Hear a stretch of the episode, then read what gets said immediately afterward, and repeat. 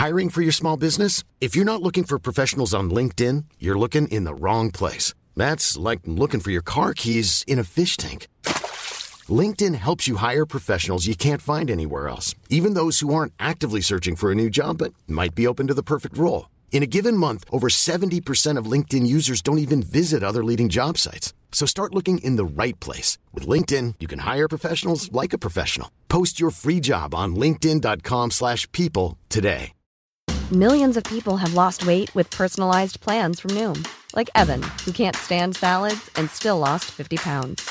Salads generally for most people are the easy button, right? For me, that wasn't an option. I never really was a salad guy. That's just not who I am. But Noom worked for me. Get your personalized plan today at Noom.com. Real Noom user compensated to provide their story. In four weeks, the typical Noom user can expect to lose one to two pounds per week. Individual results may vary. Hey there, it's Michelle Norris. I'm host of a podcast called Your Mama's Kitchen. When I travel, I'm usually looking for a way to find a taste of home when I'm not at home. And one of the things I love to do when I am at home is entertain. And Airbnb allows me to do that. When I was in California recently, I rented a house that had a great kitchen. And when we were sitting around the table, we we're all thinking, we're in someone else's house. Someone could be in all of our homes as well. If you have a home, but you're not always at home, you have an Airbnb. Your home might be worth more than you think. Find out how much at airbnb.com/slash host. Buenas noches. Bienvenidos al Criminalista Nocturno.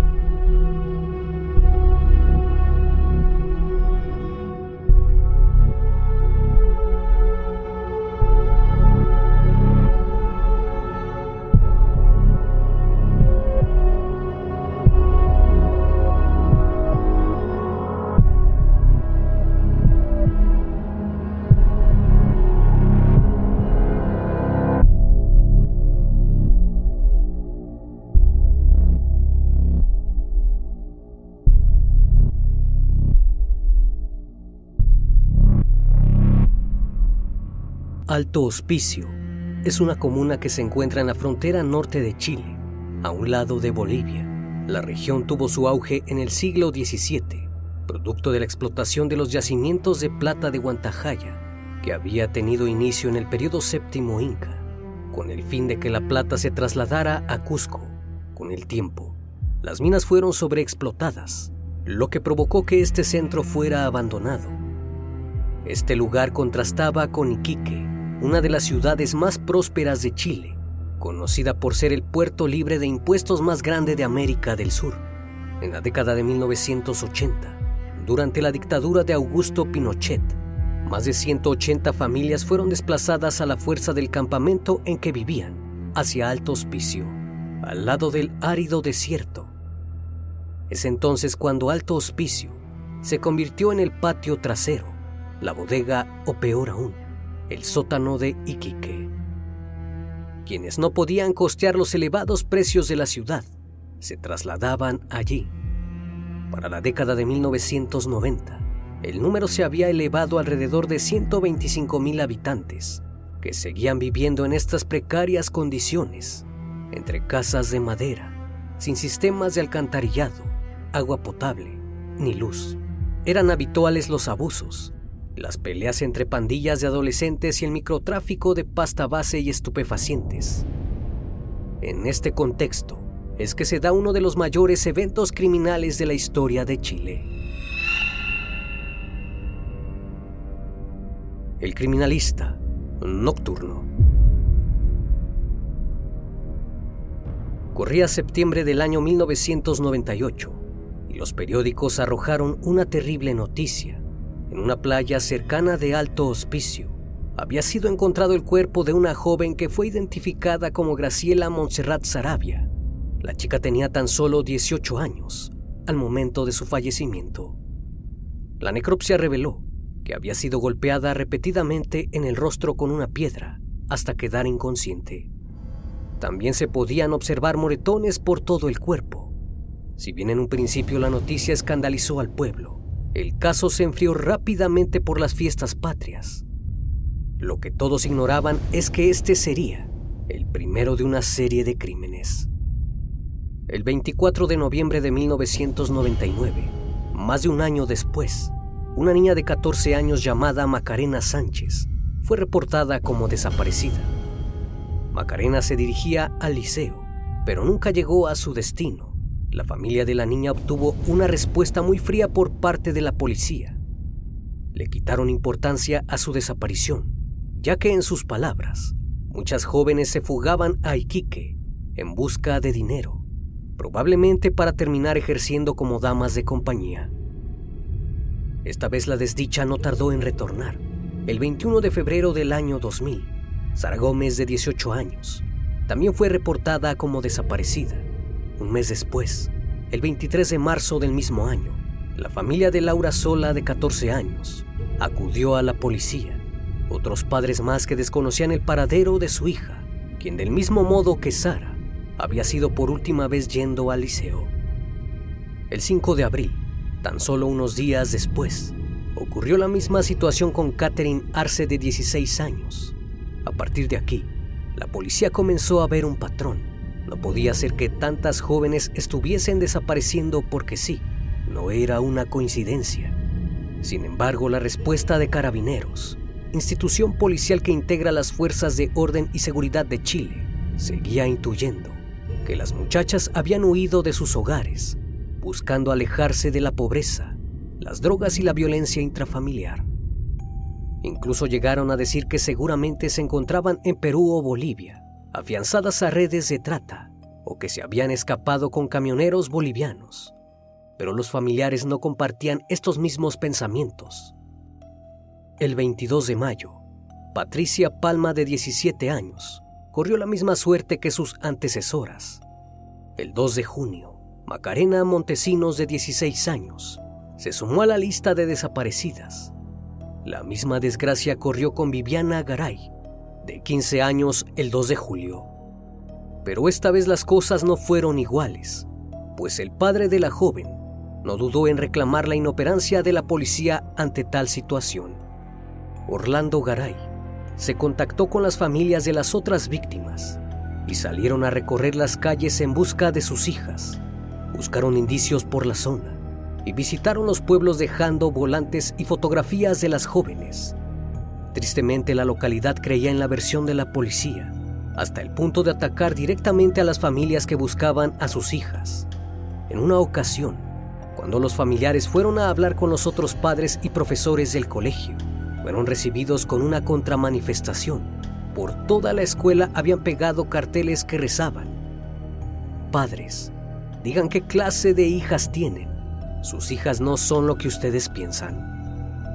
La culpa caía sobre las víctimas, pero pronto se empezarían a atar los cabos. Aparecerían las evidencias que les darían la razón a las familias.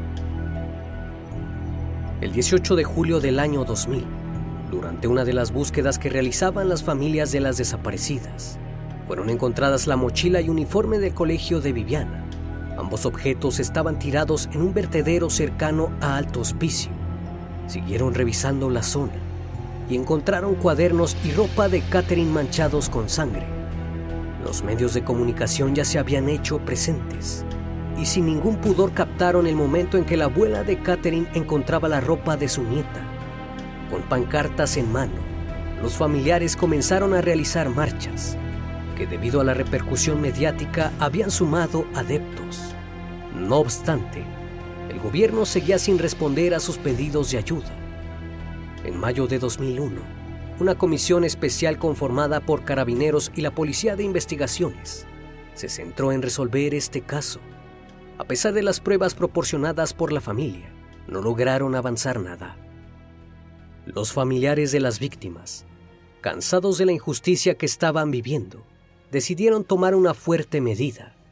Se encadenaron en el edificio gubernamental para pedir una audiencia con el presidente de ese momento, Ricardo Lagos. Si bien Lagos accedió a tener esta reunión, no dejó a las familias para nada satisfechas. Alegó que la policía y carabineros estaban haciendo todo lo que estaba a su alcance y que solo quedaba esperar. Se despidió de ellos rápidamente y dijo que lo fueran a ver si encontraban más pistas. La responsabilidad caía esta vez sobre las familias de las mismas víctimas, casi como si la culpa de que no aparecieran fuera de ellos y no de quienes debían velar por la seguridad del pueblo. En esta época es cuando se da uno de los más extraños sucesos del caso. Uno de los padres dijo que fue contactado por su hija días después de desaparecer. La voz de la chica le decía que estaba en Perú y había sido raptada. Viajó a Tacna, pero no encontró nada. Parecía haber sido una llamada para despistar. El Estado seguía sin brindar ayuda y apostando por las hipótesis de que se habían ido como damas de compañía. Los medios como consecuencia intentaron implantar esta creencia en toda la población chilena. Incluso figuras reconocidas como la psiquiatra María Luisa Cordero se pronunciaron respecto al caso. María Luisa comentó durante su visita a Iquique en un congreso que seguramente las víctimas se habían fugado de sus hogares por la situación de precariedad en que vivían. Sin embargo, pronto todas las personas que desde su posición de poder habían opinado restando la importancia a las desapariciones tendrían que mostrar su arrepentimiento. El 3 de octubre de 2001 sucedería el hecho que marcaría el principio del fin. Cerca de las 2 de la tarde de ese día, Guido Utreras, un repartidor de huevos de la zona, Viajaba en su camioneta por la carretera que une Iquique con la Ruta 5 Norte, cuando algo llamó su atención. Utreras vio una niña caminando al borde de la carretera. Se veía sucia y desorientada. Esto lo dejó bastante desconcertado, ya que en el lugar no había casas. Detuvo el vehículo y le preguntó si se encontraba bien. La menor con las pocas fuerzas que pudo reunir le comentó que un hombre había intentado abusar de ella y luego la había arrojado en un agujero con las manos atadas. Si bien había quedado inconsciente, al despertar había logrado librarse de sus ataduras y caminando hasta la carretera en busca de ayuda. Utreras no dudó en decirle que subiera a su auto y la llevó a la comisaría de alto hospicio. Allí la joven de 13 años, identificada como Bárbara Núñez, fue derivada de urgencia al Hospital Regional de Iquique. Los primeros exámenes que le hicieron arrojaron terribles resultados. La niña padecía una fractura en el cráneo y la clavícula derecha, una contusión en el tórax, además de una herida cortante en la región frontal de la cabeza y traumatismo encefálico craneano con pérdida de conocimiento. Como si esto fuese poco, los exámenes ginecológicos determinaron que fue víctima de abuso. El médico le prometió ayudarla si le contaba los detalles del hecho. Por suerte, Bárbara no dudó en hablar.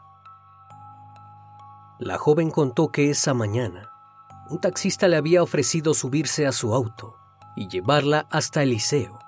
Ella aceptó con la condición de que le cobrara por el viaje solo 100 pesos. El taxista accedió.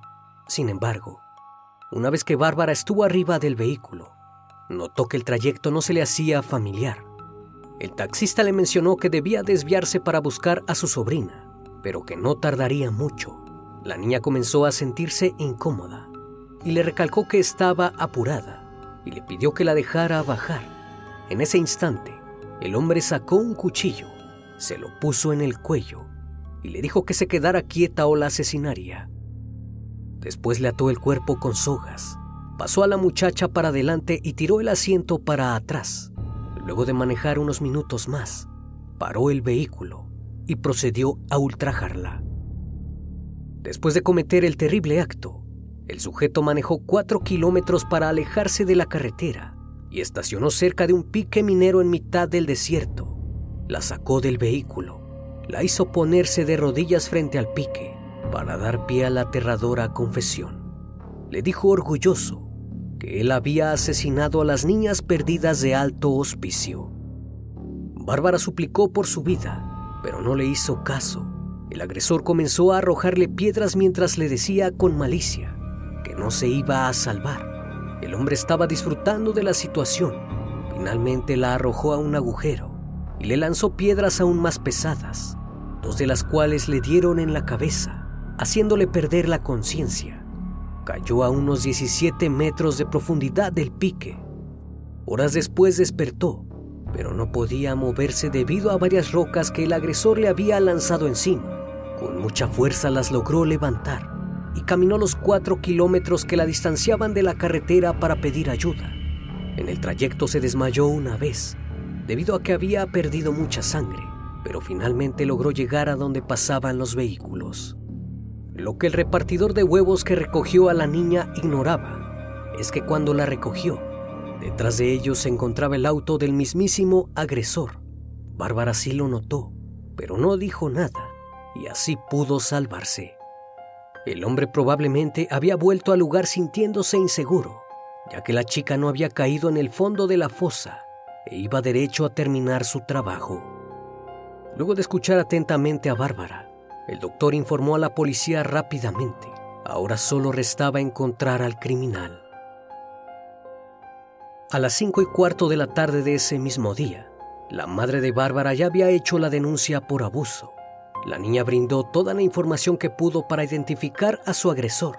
Señaló que era un hombre que se teñía de negro, se veía pulcramente afeitado, conducía un automóvil blanco y llevaba una camiseta con el logo de la municipalidad. Además, llevaba colgados en el espejo retrovisor peluches de las bananas en pijamas, dato que sería clave posteriormente.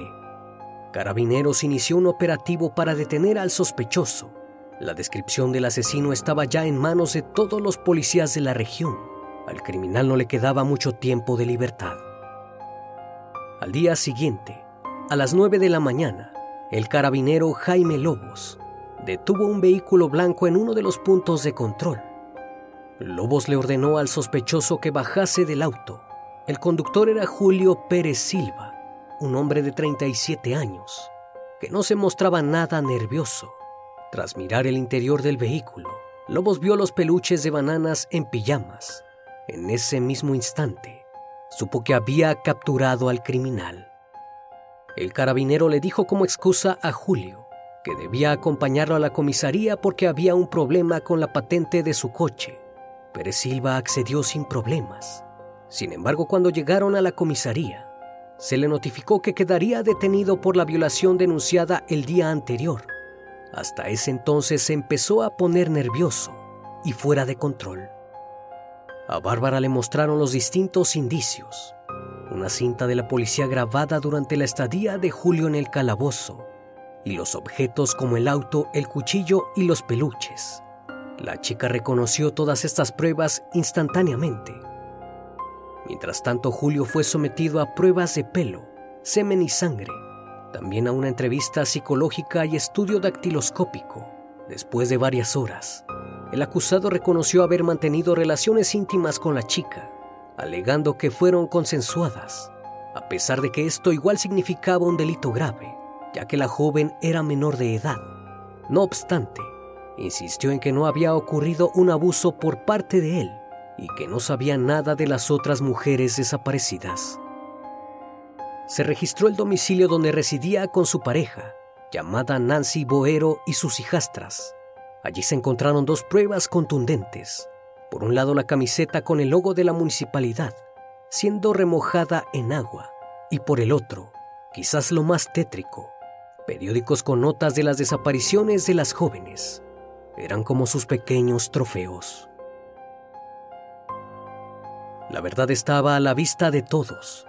Las muchachas desaparecidas no habían huido de sus hogares para buscar dinero fácil, sino que fueron víctimas de un mismo asesino. Ahora era momento de buscar los cuerpos. Pero ¿qué tenía que decir el presidente acerca de estas revelaciones? Que daban la razón a las familias que por más de un año había no solo ignorado, sino que subestimado. El 5 de octubre, Julio llevaba 24 horas tras las rejas la noticia de la detención del sujeto, que había abusado de una chica de 13 años, inundaba las portadas de los periódicos locales. aunque no se hacía ninguna mención sobre la conexión con las otras jóvenes. Ricardo Lagos, casi como si el destino así lo hubiese querido, hizo ese día otro acto en la ciudad de Iquique. El presidente se encontraba muy distraído, entregando casas e inaugurando plazas recreacionales. La policía ya le había comunicado que habían capturado a un hombre que parecía ser un asesino en serie, pero poco le interesaba este asunto a Lagos, o cualquier asunto que pudiese manchar su reputación. Lo que él no sabía es que la justicia estaba por llamar a su puerta. Los padres de las niñas desaparecidas lo esperaban entre la muchedumbre con pancartas en mano, pidiéndole que interviniese en la investigación. Lagos intentó ignorar los gritos provenientes del público, pero una mujer logró evadir el control policial y llegó hasta donde se encontraba el presidente. Lo tomó de la mano para que le prestara atención. Lagos la apartó con un movimiento brusco, quedando en ese momento inmortalizado como la clase de persona que era. Varias cámaras de televisión estaban registrando la situación. Tras darse cuenta de lo que había hecho, el presidente recogió la mano de la mujer para escucharla, pero era demasiado tarde. Fue abucheado por todo el público presente y no tuvo más remedio para retirarse del acto. Mientras tanto, asuntos más fuertes se estaban gestando en la comisaría. La policía estaba haciendo todo lo posible, incluso accediendo a prácticas cuestionables, para que Pérez Silva confesara los crímenes. Le restringieron los alimentos y le impidieron dormir durante tres días. Finalmente, tras ser sometido a un duro interrogatorio, el sospechoso confesó haber asesinado a tres menores de edad y lanzado sus cuerpos en el fondo de un pique de la exmina de Guantajaya. Poco después, el número ascendió a seis víctimas, cuyos cuerpos había abandonado en los basurales de la ciudad. Incluso indicó en qué lugares recordaba haber tirado los cuerpos. Los periódicos se enteraron y la noticia se difundió rápidamente. De esta manera, se inició el proceso de búsqueda. El 9 de octubre se encontraron los primeros cuatro cuerpos en basureros cercanos en Iquique. Tras lograr desenterrarlos, fueron enviados al servicio médico legal. Los restos se encontraban casi desintegrados por el clima extremo de la zona, lo que dificultó su identificación. Realmente se habían tardado mucho. Algunos llevaban más de un año sepultados. Entre la presa y la salida de vehículos por la zona, la población se había enterado de lo que ocurría y estaba indignada con las autoridades. La última parada de la comitiva sería en el pique de la mina de Guantajaya, donde se recuperaron varios restos óseos. El procedimiento fue documentado y fotografiado, además de que mucha gente se acercó para ver la situación.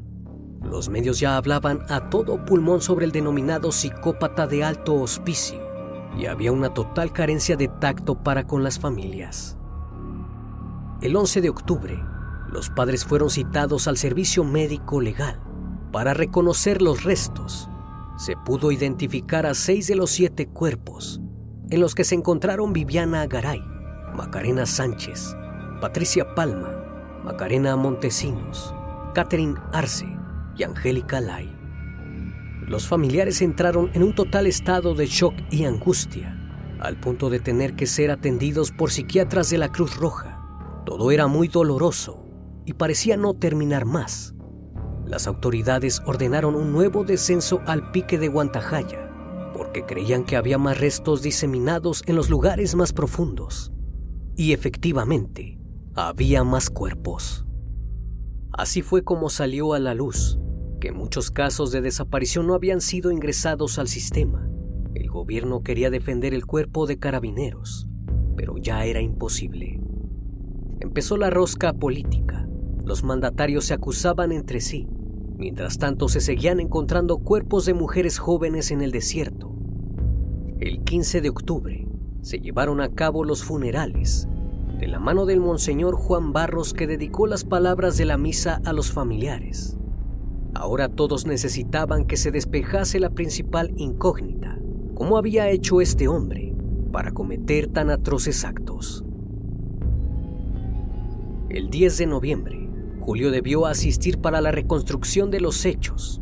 Fue escoltado por 280 carabineros, 40 funcionarios de investigación y más de 20 gendarmes a los lugares del desierto donde había arrojado los cuerpos.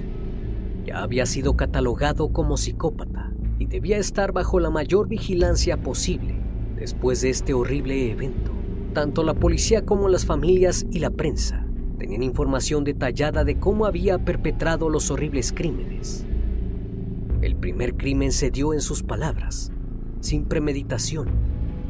El 16 de septiembre de 1998, Julio recogió en la costanera de Iquique a Graciela Montserrat Sarabia. Pérez Silva le ofreció dinero a cambio de tener intimidad. Cuando llegaron a una playa solitaria, el hombre se dio cuenta de que la intención de la joven era robarle dinero. Acto seguido, se abalanzó sobre ella y la golpeó con rocas hasta asesinarla. Posteriormente la abandonó en la playa. En el lugar del crimen se encontró una medalla de oro de la Universidad de Chile con el típico logo del búho, objeto que fue reconocido por su actual esposa como un regalo que ella le hizo y él había extraviado. Sin embargo, el asesino no volvió a atacar hasta más de un año después. Esta vez la víctima fue Macarena Sánchez, a quien encontró mientras conducía por alto hospicio. Le ofreció acercarla en su automóvil hasta el liceo. Cuando la joven se subió, procedió a amenazarla con un cuchillo y a abusarla, para luego amarrarle las manos, arrojándola al interior de un pique en Guantajaya, acabando así con su vida. Prometerles a las jóvenes un viaje gratis en auto para llegar más rápidamente a donde tenían que ir parecía ser su modus operandi. También golpearlas con rocas en la cabeza para luego esconder los cuerpos. Pero, ¿quién era realmente Julio Pérez Silva, el Cegua, como le decían en su infancia? Pasó la mayor parte de sus años entre las calles de Puchuncavi, provincia de Valparaíso. Quienes lo conocían en el colegio coinciden en que se trata de un alumno tranquilo, callado e introvertido. Su situación familiar era complicada. Su padre era un alcohólico violento que le pegaba a él, a su madre y a sus hermanos. Tampoco ayudaba el hecho de que en la escuela sufría bullying por parte de sus compañeros, debido a que asistía con sandalias de goma y sin uniforme, ya que su familia prácticamente no tenía dinero. A los 11 años fue abusado por un chico mayor. En cuanto tuvo la oportunidad, se mudó de su ciudad natal. Se casó a los 22 años con Mónica Cisternas, oriunda de La Calera, y tuvieron dos hijas. Luego convivió cinco años con Marianela Vergara, quien ya tenía otras dos hijas. Con ella regresó a Puchuncavi y cosechó fama de buen esposo. Sin embargo, un rumor decía que había abusado de una de sus hijas adolescentes de su segunda mujer, lo cual terminó con su relación. A mediados de los años 90, emigró a Iquique para reinventar su vida. Comenzó trabajando cargando sacos de sal. En una fiesta conoció a Nancy Boero, 14 años mayor que él, y madre de seis hijos. A las dos semanas ya vivían juntos, y luego se establecieron en Alto Hospicio, en un sector conocido como La Negra, en una humilde casa, con dinero obtenido de la venta de un pequeño terreno que tenían en Iquique. Nancy le obsequió un auto de segunda mano y le pagó el curso de conducción. Al poco tiempo dejó su trabajo para iniciarse como taxista en forma ilegal. Fue entonces cuando comenzó su ola de crímenes. Los vecinos habían notado algunas características extrañas en el hombre. Aspiraba y limpiaba su vehículo con regularidad. Por otro lado, no tenía amigos. Con suerte podía mantener una conversación formal Solo se relacionaba superficialmente, no generaba lazos afectivos. Sin embargo, su pareja decía que con ella era cariñoso, servicial y atento, aunque sí reconoció que lo había visto en varias ocasiones mirando a otras mujeres. Con esta personalidad tan extraña que tenía, el perfil daba perfecto para que haya sido el autor intelectual de los asesinatos. Sin embargo, algunas cosas no cuadraban el 26 de febrero de 2004, Julio fue finalmente condenado a cadena perpetua por 13 asesinatos y un intento frustrado de homicidio. La condena le otorgó 70 años de cárcel, aunque los asesinatos los cometió antes de que se derogara en Chile la pena de muerte en mayo de 2001. Igualmente fue beneficiado por la disposición del Código Penal, que favorece al reo con la pena más leve. Por buen comportamiento podría pasar solo 40 años en prisión. Julio jamás mostró arrepentimiento, ni se disculpó con las familias de las víctimas. No quiso hablar con su abogado, no se defendió durante el juicio. Sin embargo, cuando estaba en la cárcel, cambió su versión de los hechos. Pérez Silva comenzó a jurar que era inocente y que funcionarios públicos lo estaban utilizando como chivo expiatorio. Acotó que solo había asumido los cargos debido a que el día de su detención, los policías le habían ejercido las torturas antes mencionadas, además de amenazar con asesinar a los hijos de su pareja. Incluso llegó a decir que las pruebas de sangre y semen que le fueron tomadas fueron para plantarlas en los cuerpos e inculparlo. Cuando estas declaraciones se hicieron conocidas, comenzaron los rumores. Los vecinos de la zona aseguraban cerca del pique de Guantajaya, durante las noches que fueron cometidos los crímenes, vieron varios autos y camionetas que rondaban el lugar y parecían perderse en esa dirección. Señalaron que estos podían ser carabineros Incluso se les llegó a inculpar de trata de blancas y tráfico de órganos. Además, varias de las rocas de los agujeros donde Julio dejaba a sus víctimas con vida eran muy pesadas para ser movidas por un solo hombre. La historia comenzaba a tener baches. Por otro lado, la policía en primer momento se había negado a rastrear el desierto, pese a que prendas y otros objetos pertenecientes a las niñas desaparecidas habían sido encontrados en los alrededores.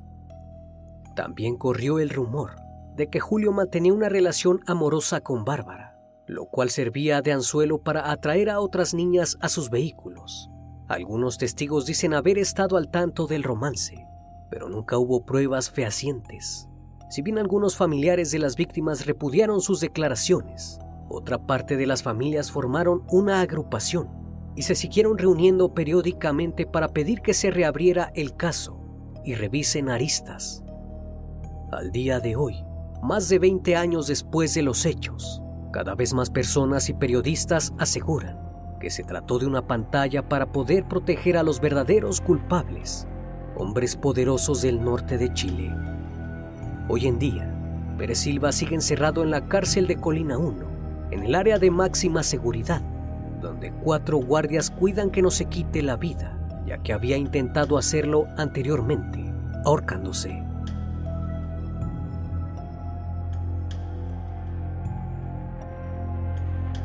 Como cada noche, estimado público, agradezco su compañía. Si aún no estás suscrito, te invito a que lo hagas y formes parte de esta gran comunidad. Reciban un fuerte abrazo de mi parte y no me queda más que desearles que sigan pasando un excelente día y estén de lo mejor. Esto es El Criminalista Nocturno. Hasta la próxima emisión. Buenas noches.